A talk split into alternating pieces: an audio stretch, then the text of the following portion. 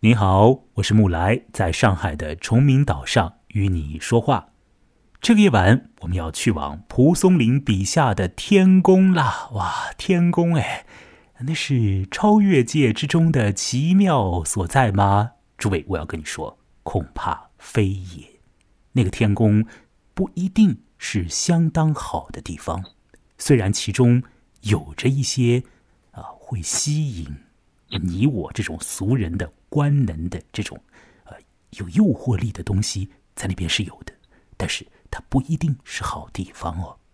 那个天宫既非天上，恐怕亦非存在于一般的人间的一种东西啊。那是什么样的场所呢？这是笼罩在整个故事之上的一个谜。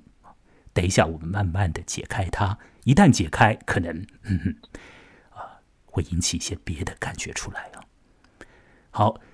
这个夜晚要和我来一同说《聊斋志异》里头的天宫的，要一起去那个诡异场所的呢，是人在广州的我的朋友黄文杰。黄文杰，你在吗？啊，木兰你好啊。好，呃，你之前呢推荐给我看了几个《聊斋志异》里面出现了狐仙的故事啊，我发现了一个惯例，就是在《聊斋》里面一旦出来狐狸。大概这个故事之中就会出现一些有关于呃好的情感呐，或者很重的情谊呀这些的一些相对来说正面的一些东西啊，一些能量就会出现了。然后在我们现在要谈的这个天宫里头啊，那方面的东西呃欠缺，基本上不存在，是吧？有的是色情，有的是欲望，有的是呃不知道是人是鬼的，还是是仙是神的。嗯一些人，呃，我们不能破这个梗，因为一旦破了梗之后呢，嗯，这个故事的味道就会大大的衰减。为什么呢？因为我觉得这个故事的一个很重要的这个味道的来源啊，就在于蒲松龄对于的故事气氛的一个把握和控制。在写小说的时候，这一点是挺关键的。它营造了一种啊，让你。恍恍惚惚，呃，既有点怕，又充满了好奇，想要去一探究竟的那种感觉、那种氛围穿帮了之后，你的感觉就要大变，从原来那种好奇，原来那种啊满怀欲望，可能就要完完全全的变成另一种的心理状态了啊。那这一点，我们在介绍完了故事的情节之后，诸位听者自然心中啊会明白的。那么，黄文杰，要不要请你先这样来做？就是在不破梗的前提之下哦，说说这故事之中的一些趣味。除了说里头有许多关于啊色情的这种描写之外，还有什么样的东西在你看来是好玩的呢？请你啊大概的谈谈吧。啊，好啊。就这个故事里面，在进入天宫之前，有一个非常诡异的地方。这个地方的话就没有一点光亮，然后它唯一有光的地方竟然是厕所，这一点就是令我非常的那个觉得惊讶的地方。嗯，好，我暂停一下，就是说，嗯，你说到的是那个天宫是怎么回事？我们等一下去去谈嘛。但是就是在去天宫的那个过程之中，有一处中转站一般的地方。也不能叫中转站，反正就是在某一个地方停顿了一段时间。那个地方本身，呃，蛮怪的，啊，这怪之中呢又有好玩之处，是吧？是这个意思啊。嗯，还有什么你想要去说这故事之中的趣味吗？还有就是进入这个诡异地方的是一个年轻人，然后这个年轻人的话非常帅气，非常潇洒，嗯，就是嗯。可能欠缺了点经验，然后这种男性形象，可能我们在大城市里面也许都会碰过。比如说，各位要是有幸去过一些大型酒吧的话，都会见到过这种比较漂亮的男性，他们容易会被一些非常高端的事物就给迷惑住了，然后就会，嗯，就会认为这就是人世间最好最好的东西。哦。我想你说这个话绝对不是虚言呢，因为你也曾经在高端酒吧里面，呃待过几晚，当然是做呃 就是呃不合格的服务生是吧？马上就不让你再去了。不过你有所见识啊 啊，看到了你身边的一些呃短暂的这个呃同事了几晚的那些男士是什么样的一个反应啊？我觉得那些人你用潇洒去形容啊，嗯不对，谈不上是潇洒，但是形貌好看是肯定的。或者讲，对他动作少一点，谈吐少一点，形貌好看。一旦说了很多话，动作姿态太多的话呢，有可能也要打些折扣了。嗯，因为毕竟啊，你心里面那些东西会通过你的言谈啊、举止啊、某些表情啊啊，大概也就会流露出来的，你是藏不住、盖不了的。是的。有一个形貌相当之好的，年纪不大不小啊。对于古人来说不大不小，对我们现在的人来讲呢，就是一个小青年呢，二十岁出头的这么一个人他要被引入一个昏暗无光的地方，随后再通过那里啊某一夜进到那所谓的天宫之中去享乐一下了。或者说，谁在享乐，还说不准呢。好，我们姐，我们这样来操作。我先来说说天宫的情节走向。去那个昏暗的地方，再去那个点着很多啊灯盏呐、烛光的那个天宫。完了之后，我们再来讨论一下这个蒲松龄的小故事。我要放一段音乐。这段音乐呢，来自于坂本龙一。在这个音乐里头，我们去往那个天宫吧。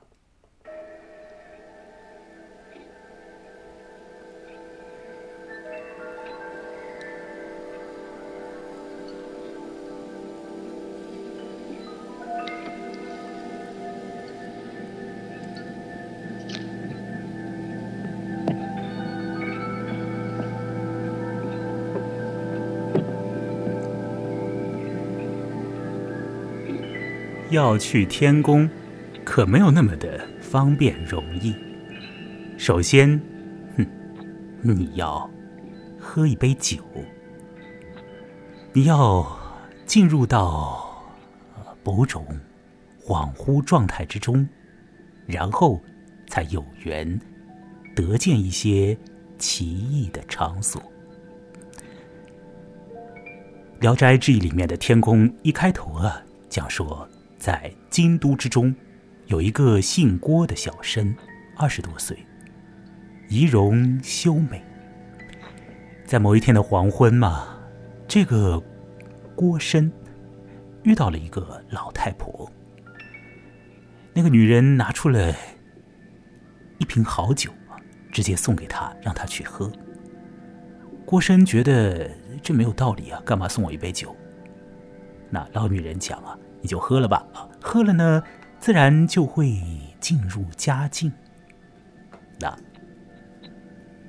这位青年打开酒瓶，哦，立即就忍不住了，因为酒实在是太好闻了，所以他就自动的喝它，然后就大醉，就失去了知觉。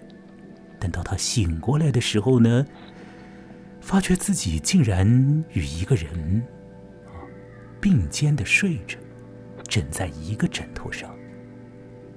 他身边之人，肌肤啊，摸起来像是这种凝脂一般的，也可以闻得到很多香气，但是看不见什么东西，只能够摸，只能够闻，只能够知道身边睡着的是个女人。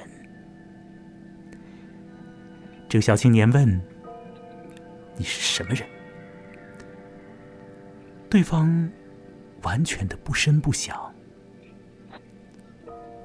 这位年轻人无可奈何，不过他的性情之中的某些东西已经亟待勃发，情势如此，自然他就要与那个女子交合。于是就发生了性行为。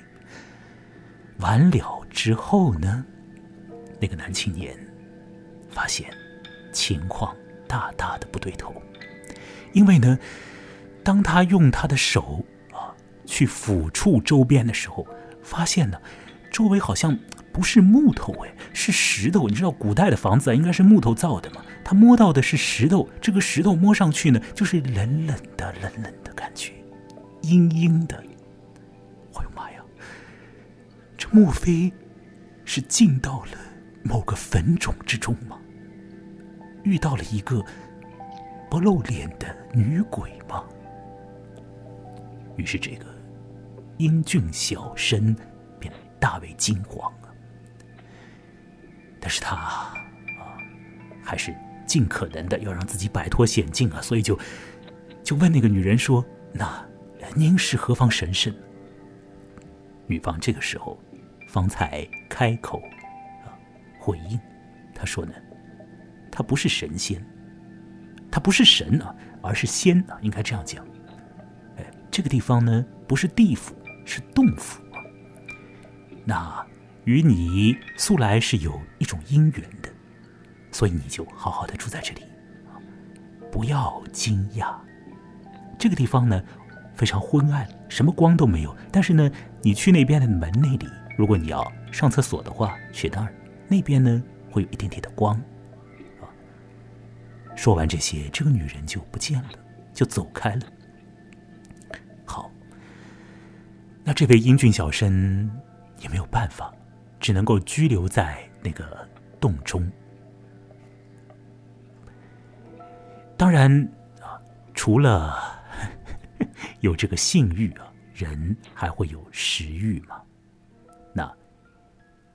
当这个年轻人感到肚子很是饿的时候呢，哎，这个洞府里啊，就会送过来一些佳肴美食，像是什么呢？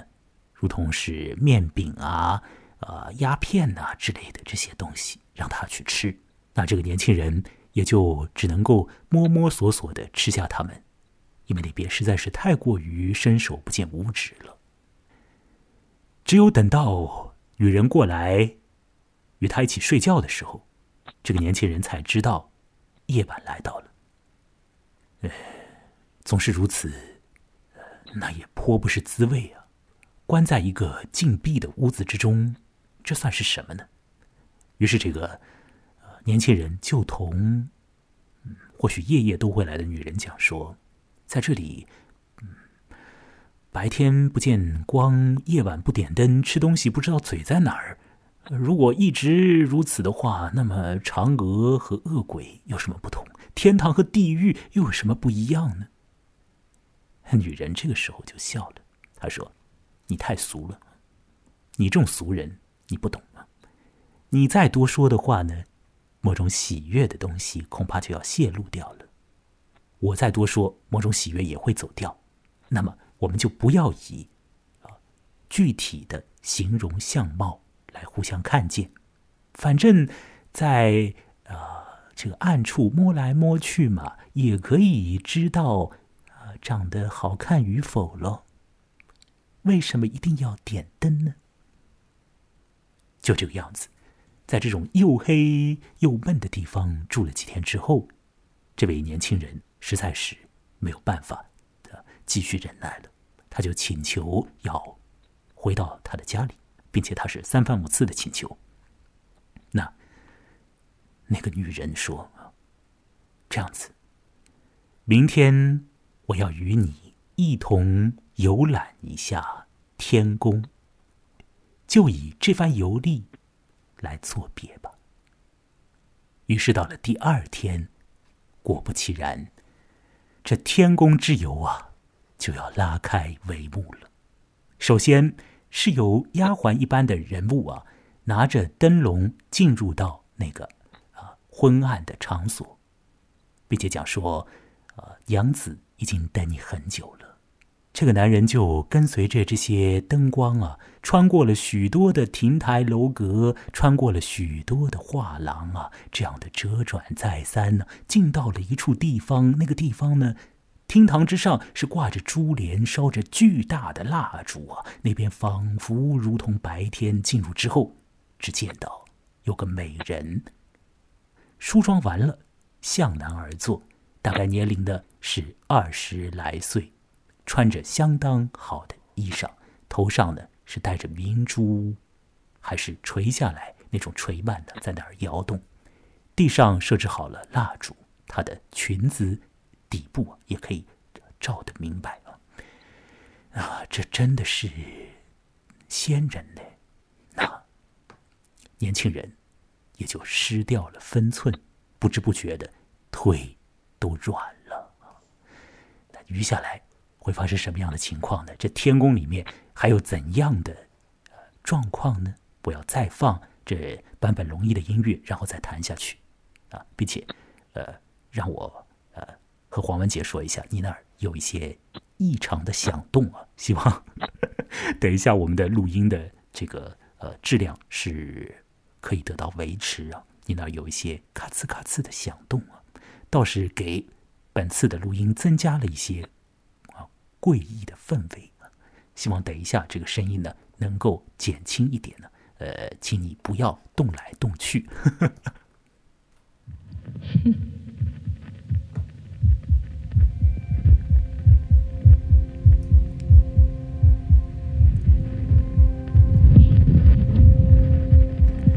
方才说到，这个英俊的年轻人腿都软了，主要是因为他看见了那个排场啊，太过于盛大超凡，完全超乎了他的见识之外。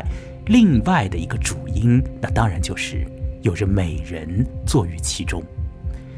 尽管说前头在那个洞府里，仿佛夜夜都会与美人交合，可是，在这种。骤亮的地方，看见，用眼睛看到带有勾起色欲能量的这种女人啊，他又一次的腿都软了。那么他完全招架不住，怎么办呢？有一些啊婢女就拖着他，拉着他，啊，让他坐下来。那在那个天宫里面罗列着太多美好的食物，当然也有。许多好酒。那个女人讲说：“啊，那我就再请你来喝一杯，来送行。”年轻人这时候啊，鞠躬啊，向那个女人鞠躬。他说：“我此前真是不认得仙人啊，那我现在真的是很很惶恐啊，很后悔啊，无地自容啊。如果你能够啊原谅我过去的这种啊不对头的地方，那么。”就请你收留下我吧，我就一直啊做你的这个小跟班，做你的小仆从吧，啊，永远在你的身边好了。真是，这是仙人啊，你这是女神呢。那那个女人，哼，只是在那儿笑笑。她身边的这些婢女，好像也会露出啊，忍不住要笑一般的。那么这些啊婢女呢，把这个男人呢，抬到了卧房里。那个卧室当然不用去讲了，里头的这些装潢也是非常的高档了啊，呃，有着什么流苏啊、绣帐啊，那那些啊被褥啊，都是发出香香的这个味道来。这个年轻人坐在那里啊，在喝了一点酒之后呢，女人说：“嗯，你离家那么久了。”你暂时回去一下也无所谓啊。再喝了一杯，这个年轻人不说自己要走，哎，他不声不响，他好像不要走了。那那个女人呢，就吩咐那些使唤人呢，啊，把他给抬到该去的地方。那是一张床啊，那那个郭生呢，就躺在那里，佯装睡着了。弄弄他，他也不动啊，在那儿假睡，因为他不要回去嘛，他贪恋天宫嘛，他就装作自己已经醉倒了。那么那些婢女呢，就把他的衣服给脱掉，那这个裸体男子就躺在那里，那些婢女再弄一弄他的私处，弄来弄去，然后讲说：“哼，啊，这个男人容貌很温雅，但是这个东西倒是一点都不斯文呢。”这些婢女说着这样子的轻薄的话啊，那笑着，大笑着就走掉了。那晚呢，那个呃女人也过来睡了。呃，女人问他说：“你到底喝醉了没有？”那个年轻人讲说：“他自己呢是没有喝醉，他只是刚刚见到了仙人之后，一下子招架不住，神魂颠倒罢了。”那个女人说：“哼，这边呢是天宫，啊，在第二天早上之前就要早早的离开这里。”年轻人讲说：“我今天才闻到花香，你就让我要走啊？情何以堪？而我回去那个洞府啊，那边是暗无天日，这个真是不好啊。”女人就笑了，说：“那就给你点灯好了。”于是那些仆从就拿着灯笼，抱着衣服送那个裸男回去。回到了那个洞中，这个时候已经有灯了嘛，所以那个男人呢，那个裸男，那个英俊裸男啊，很帅的裸男，就可以看到那个洞里面的这种布置啊，也绝对是高出啊他的见识的。似乎他应该要去睡觉了，可是这个时候呢，嗯，这些婢女啊，在那儿呢。呃，走来走去，走来走去的，就是不离开。那个年轻人看看其中的一个，发现呢，他这是很好看的，于是就说出了轻薄的话，说：“呃，那大概你就是刚才说我那家伙不斯文的那个喽？”啊。于是这个婢女就笑了。那接下来发生的事情是什么呢？是这一男一女啊，就进行了一次啊做爱的行为啊。在这个过程里面，这个呃。男人问那个女人说：“你几岁啊？”那个女人呢，娇喘不止，呃，一边回答说：“她十七岁啊。”男人说：“哎呀，你这是处女啊，你你就知道感情了吗？你就知道我刚刚跟你说的那个话是挑逗你吗？”啊，那那个女人说：“不是的，本人已经不是处女了，只不过呢，我已经三年没有做过这样的事情了。”此后，这个帅哥继续问那个婢女说：“那么？”你家的这个主人呢？他到底是何方神圣呢？请你告诉我他的尊号啊！他是如何的仙人呢？好，此时这个婢女说出了狠话。这婢女讲说：“勿问，即非天上异异人间。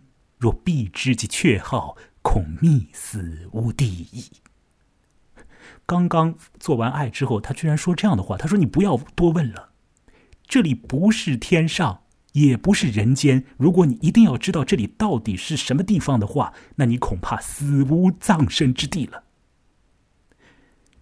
那那个年轻人完全被吓住了，也就不敢再说什么。女人拿着蜡烛之类的东西走掉了。之后呢，啊，一切恢复常态。可是这个常态也并没有维持多久。一段时间以后。又有女人走进了那个昏暗的、完全见不到光的那个地方，跟那个男人说：“我本来是希望永远的和你好下去，可是没有想到呢，人世间的情感呢是很糟的。今天我就要除掉天宫里面的污秽，那恐怕我们就不能够再有机会相见了。”就请你喝下一杯酒作为告别吧。这个帅哥当场就哭了下来了，就就流下泪来了。他说：“如果这个样子的话，那就请你呀赐给我你身上的一件物品吧，让我留一个念想吧。”这个女人说：“不可以。”但是呢，女人给了他很多其他的这个好东西，诸如像是黄金啊、珠宝啊、呃这些珍珠啊之类的。那么喝了很多酒。这个男人这一次是真的是喝醉了，完全是喝醉了，呃，彻底断片。等到他醒过来的时候，他觉得自己的身子啊，似乎呃被绑住了一般，而且还绑得特别的紧，挣脱不开。那他这样动来动去，动来动去，他拼命的这样转身呢，就轰一下就掉下来了。原来呢，他本来是被放在一张床上的，那那这个时候他才发现啊，自己真是被扎了起来，而且非但如此，还外面还罩了像是被子啊之类这些东西，就是把他给包起来了，又是扎又是包的这样子的。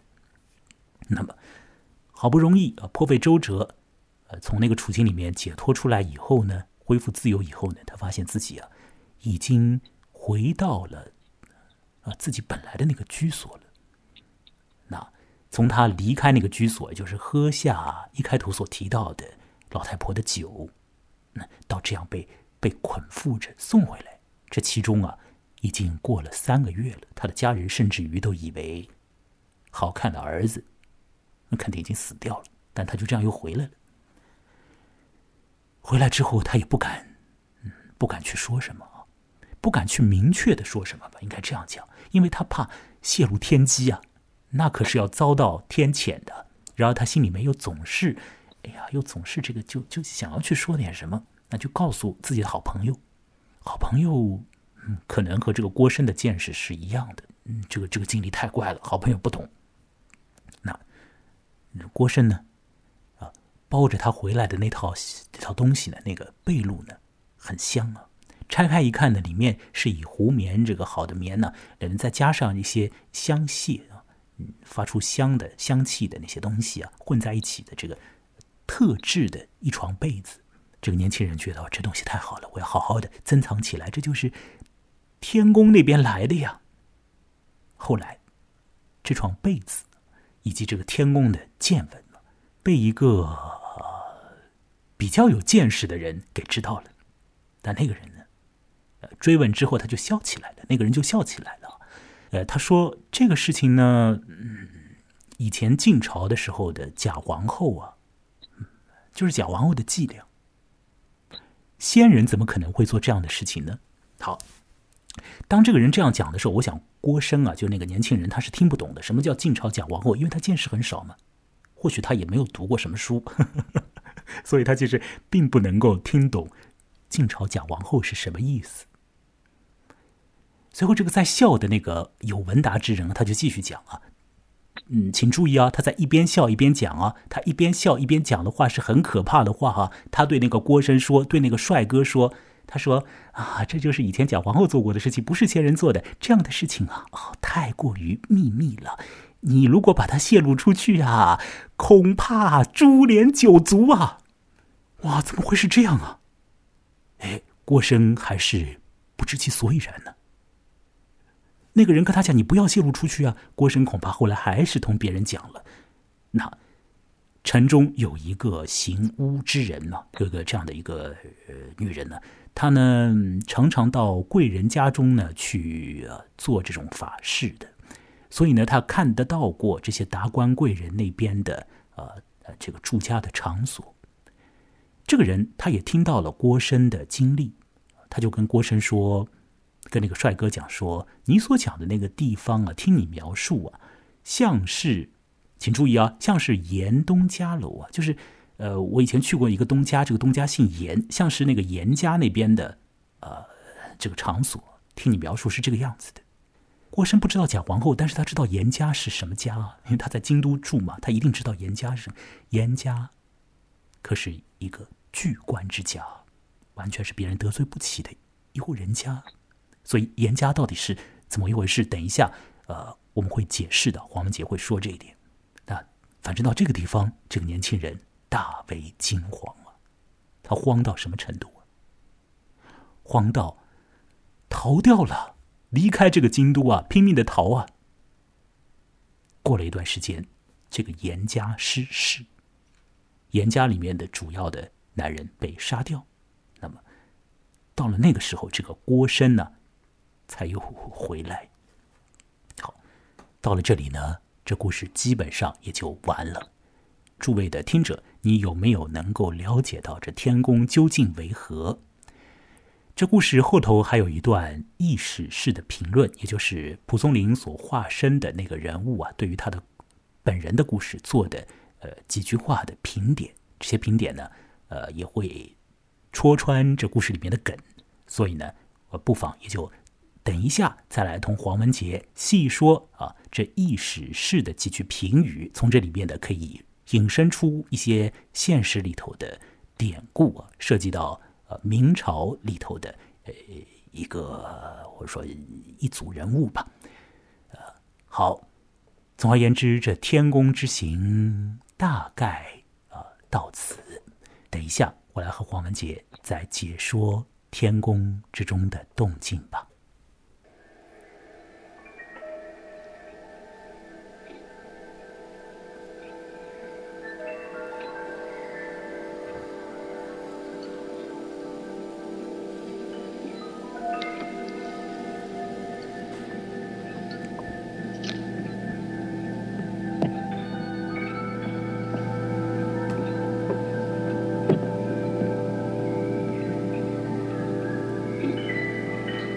好，黄文杰，天宫之行已经完了，你还在吗？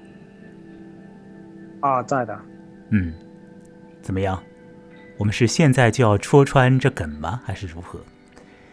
嗯，我觉得应该蛮多的听者已经全然明白这天宫是何场所了。不过，我想，一定也有一些比较纯真的 听者呢，略有一些恍惚。或者是被那个氛围，呃，就是呃牵拉太多的听者，有可能也会进入一个恍惚迷离的这种感觉里，因为这故事确乎它的大部分的篇章啊，大部分的这个呃句子，都会给人以这种迷离的、诡谲的啊、怪诞的这样的感觉。但是到了最后，啊，当有文达之人啊，有见识之人啊，就是说。说出来了，啊，呃，不是仙人，而是假皇后的故技重施。那之后又有人讲到说，天宫像是严家的阁楼。其实到了那里，一切已经分明了。究竟是怎么一回事情呢？黄文杰，你把这个情况原委用白话说出来吧。到底是怎么了？天宫是个什么样的场所？请讲吧。嗯，天宫，嗯，应该就是当朝宰相严嵩之子严世蕃的那个，就是他的家宅吧。嗯哼，为什么如此说？严世蕃也是一个男人，他又何必找一个帅哥过去呢？请你详说。嗯。应该是严世蕃家里的那个女女人嘛，或者是他的情妇之类的。然后天宫，我觉得跟现代的那种，嗯，天上人间呐，或者什么海天盛宴之类的，可能更高档一点的地方吧，就是权贵的那个骄奢淫逸之所。嗯，所谓天宫，实质上是一个。呃，权贵人家里面的一个女人，嗯，所可以去管控的一个地方。那那个人呢，基本上就是那家的，我认为就是那家的某一个妾之类的这种人物。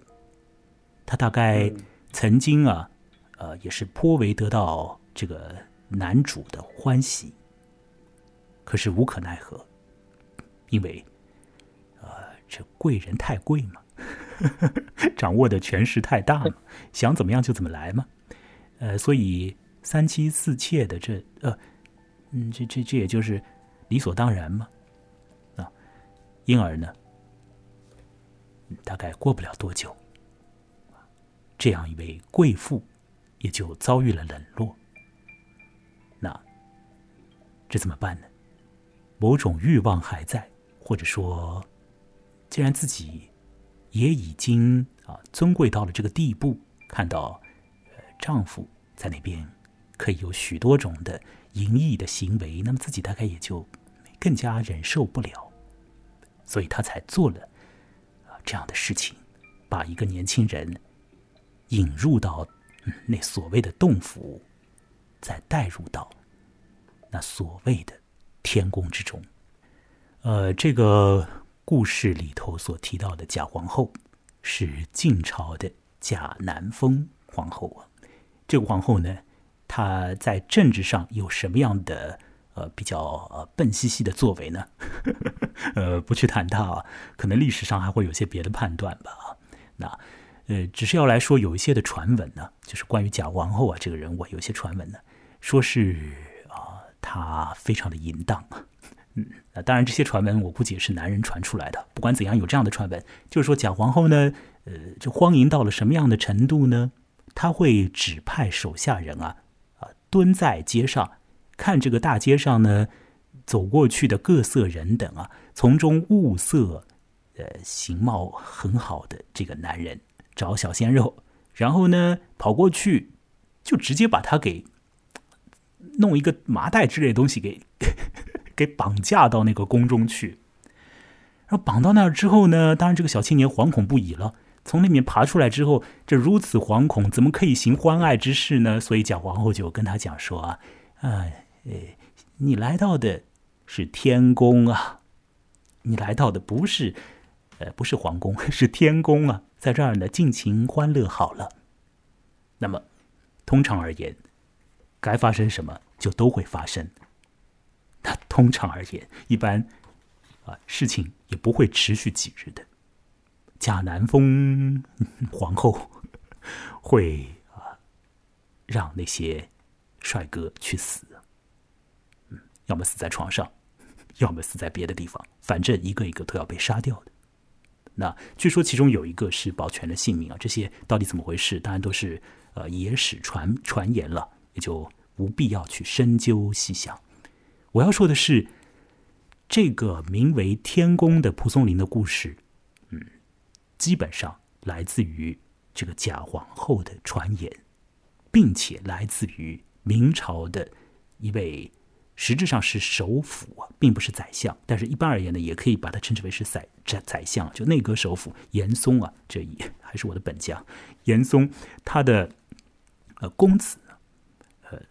也是一个非常的这个怎么讲，其实有点变态的一个人吧，是吧？那个严嵩家的公子叫严世蕃，呃，严世蕃，他有一些的行为啊，那再加上这个贾皇后的这个传言，把它综合起来啊，变成了这个故事啊。这个严世蕃有一些什么样的行动呢？有一些什么样的这个淫乱的、变态的一些情况呢？黄文杰，你对此有研究啊？要不要请你来说说？也是你告诉我的严世蕃的，光是研究了。好，有所了解，请你来透露吧。严世蕃如何的荒唐之人，也是又有才又荒唐啊。严世蕃算是个官二代吧，但他真的是非常有才能的一个人。基本上大就是比较大型的土木工程都是。由他来主持的，然后当然就是像这样比较权贵之人，他所要享受的事情也就有时候可以很难以想象。嗯，就是冯梦龙在《古今笑》里面有过记载，就是有一个典故嘛，关于严世蕃的典故叫做“拓湖”。嗯哼，拓湖的意思就是吐痰的那个湖嘛，痰盂。但是。对痰盂，但是这个痰盂跟我们想象中的老百姓想象中的痰盂可完全不一样。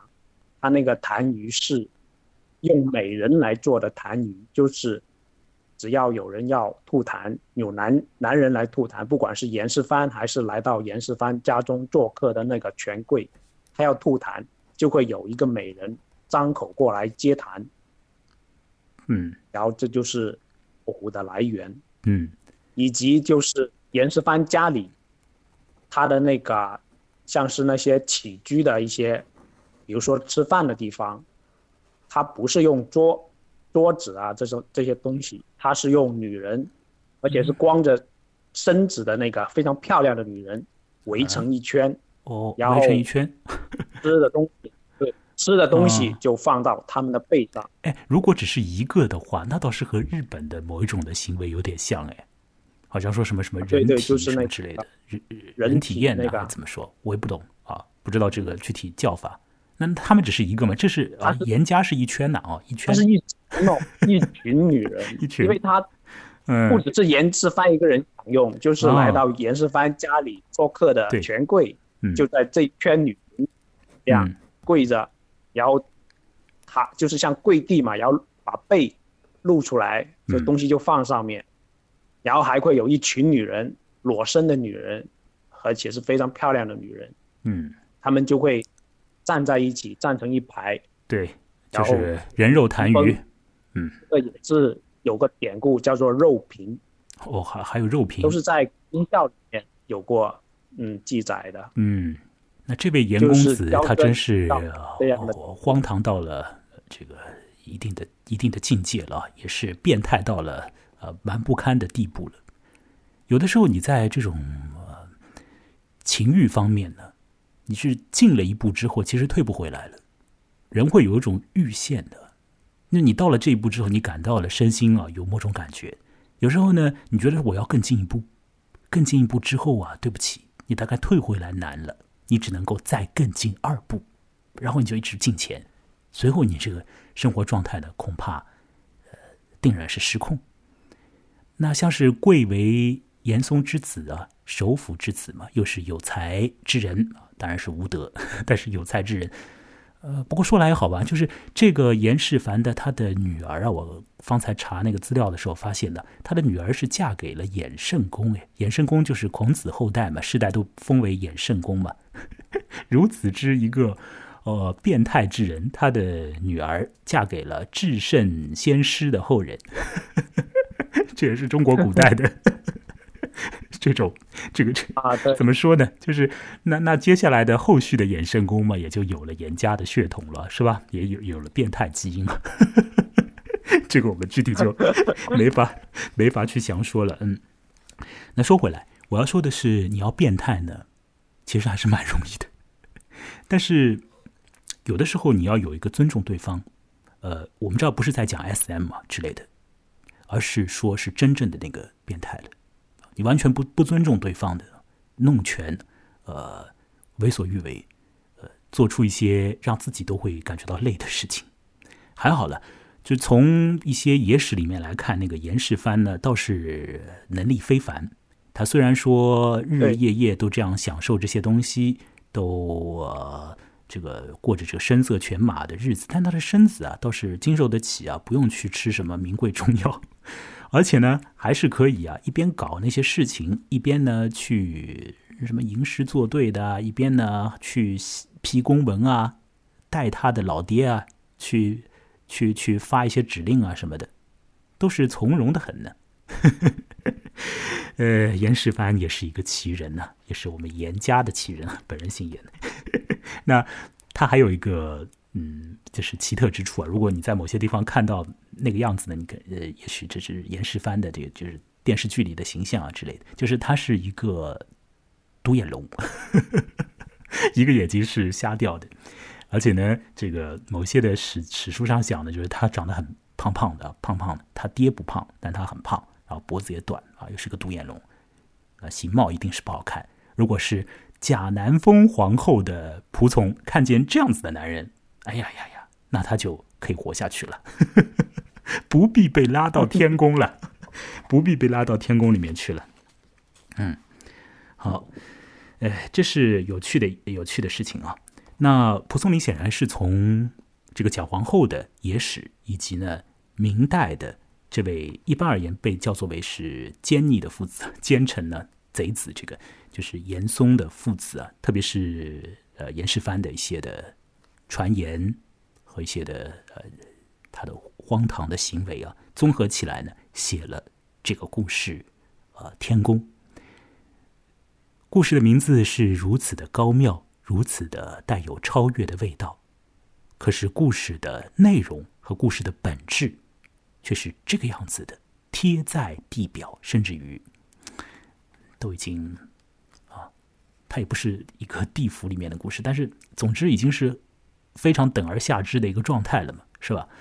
呃，让人怎么去说呢？啊，那么样的高远的、缥缈的、呃、一种名字，呃，却生发出来的、就铺展开来的是这个样子的龌龊的、狼狈的、污秽的，污秽的、啊充满情欲的啊，没有感情的，对对对只有声色的这种东西，那这是写小说的时候的一个有趣的地方啊，就是我一开头所说的那个氛围的操控，我觉得这篇文章是做的非常妙的。如果阅读呃蒲松龄的这《聊斋聊斋志异》呢，你心里面肯定是会做一个预设的嘛，就是你会看到鬼怪，你会看到灵异的东西，有好的有坏的。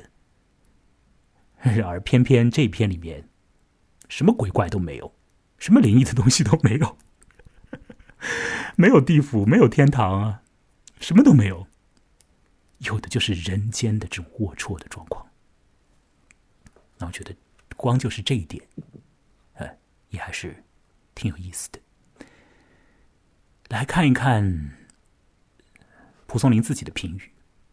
呃，他的这个评语呢，这个文言有点有点难懂啊。他的大概的白话的意思呢，是说这个高高的楼阁啊，是朦胧不清，香气充盈在这种袖帐之内。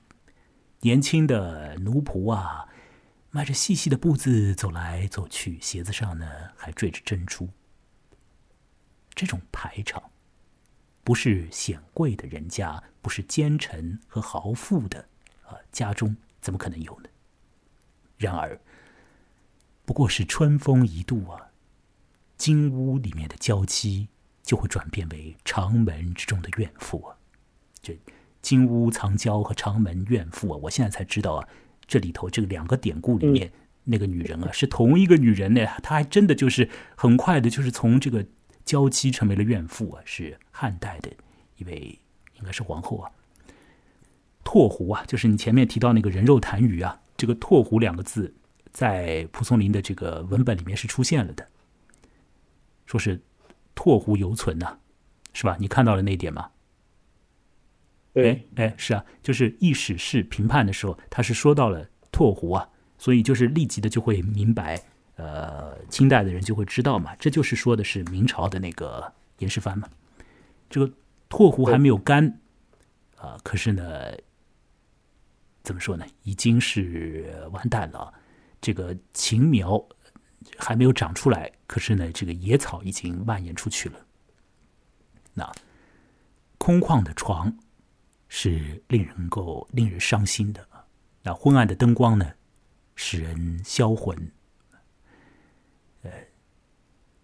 镜子前面含笑作态的，那在美好的华丽的帐子里面啊，魂思梦想的，在酒槽堆里面喝了很多酒啊，就好踏上去往天宫之路了。在温柔乡里啊，人也像是神仙那样的。有些人，他本就是没有道德伦理的，而有一些人呢，他家中。妻妾成群啊，太多了，啊，照顾不过来啊，这也真是足以令人警惕啊。这最后蒲松龄的这个评论呢，也有一点长，那也是非常的现实，把这个文章里面所说的很多情况都已经说了出来。不过他没有说到那个帅哥，也没有说到整个故事里头的那个女人，那个那个女子。整个故事里头遍布着女子啊，可是这个女子到底是不是始终都是那个主人呢？也不一定。我们要不要在接下来的时间里面再来讨论一下故事之中的那个帅哥和那那那一群女子？黄文杰，你要来说说吗？可以啊。嗯，因为你前面有一个洞见，你说在那个洞府之中所发生的情况啊，不是那个最有权的女人就直接和那个男人上床，而是一番试验。那个倒是也可以，请你展开说说啊，作为笑谈，请讲。这个确定要说吗？那当然可以说啊。啊，好吧，就是我觉得一开始在洞府里面，可能是想要试验一下那个帅哥男性他的性能力嘛，然后就确认之后，才把他真正的带到台面上来。如果他不行的话，可能直接就让他滚蛋了。是，如果从一个更加邪乎一点的角度去想啊，也可以将那洞府之中的中转的过程视为是一种近乎于进士培育一般的过程。和阶段。在那个时期里头，那个帅哥丧失了各方面的主动性，全然被动。那，呃，据说有的人在那种环境里面，甚至于都会出现像是斯德哥尔摩综合症一般的，就是哪怕对方。呃，绑架你的人很糟糕，一塌糊涂，你都会爱上他。那更何况，这把你绑过去的人，号称自己是啊仙人，是来自天宫的呢啊，还给你催眠，是吧？那就更加招架不住。呃，你得出这个推想呢，是合情合理的。那怎么合情？不要问我为什么知道，但是怎么合理呢？啊？那是因为在文本之中，我们看到的都是女人、女子、女子这样的，都是女，她没有点名说是什么样的一个女。那在那个洞府里面是没有光的，确实什么都看不见，那只能够摸来摸去的，只能够闻来闻去的。而纵使说那个女人啊，跟那个帅哥讲说，你就是这样摸来摸去，你也应该分得出好坏啊。可是，对对对，容我说一句可能。有点不太好的话啊，就是可能还真的是分不出，可能还真的是在这种意乱神迷的情况下，这个女的把那个男的给高估了，他大概真还就无从分辨啊此女和彼女。你看看这个男的的德性啊，你后面看看他一见到有一个女的穿的那么好，坐在天宫里，他腿都软了，当然是因为可能是因为畏惧啊腿软，可是后面来的那些。酒席啊之类的，我就觉得这里头又有着惧怕，又有着那种情欲的这个勃发的那个东西，就混混在一起的那个感觉。呃，他就是一个，嗯，某种能力倒也不错，但是呢，因为因为那些能力啊，或者因为那些外表啊，也就使得他再加上见识浅薄，综合起来，也就让他沦落到那个境界。但是反过来讲，如果他见识挺多的，老早就已经了解到了有关于晋朝假皇后的那些风言风语的话呢，那他一进到那个场合，大叫一声，说是呃，就是请贵人饶命啊之类的，啊，小生就好好服侍你啊，出去以后也不多嘴啊，那接下来，嗯，真是死无葬身之地。也好在他是这么样子的一个见识浅的男子啊，只是贪图。的酒色，倒还是可以苟活下来。有的时候，在一些有权的女子那里，或许，呃，男方知道太多，不是一件性感的事情。也许他们会要一些呆呆的男的。不要问我为什么知道啊？呃，因为你可以从你的性别角度去推想这件事情嘛。我觉得其实男女啊。在某些地方啊是相同的，是相通的啊，至少是。可是我们这个社会结构有点有一点那个偏向于某一边，或者说长期以来形成了一些力量在在某一边上面，所以往往看到的一些局面是某一某一类型的局面居多。但是实质上，我想这个颠倒过来啊是非常轻易的。那某一些的心理的这个驱动力可能是相通的，但是我还是要来说。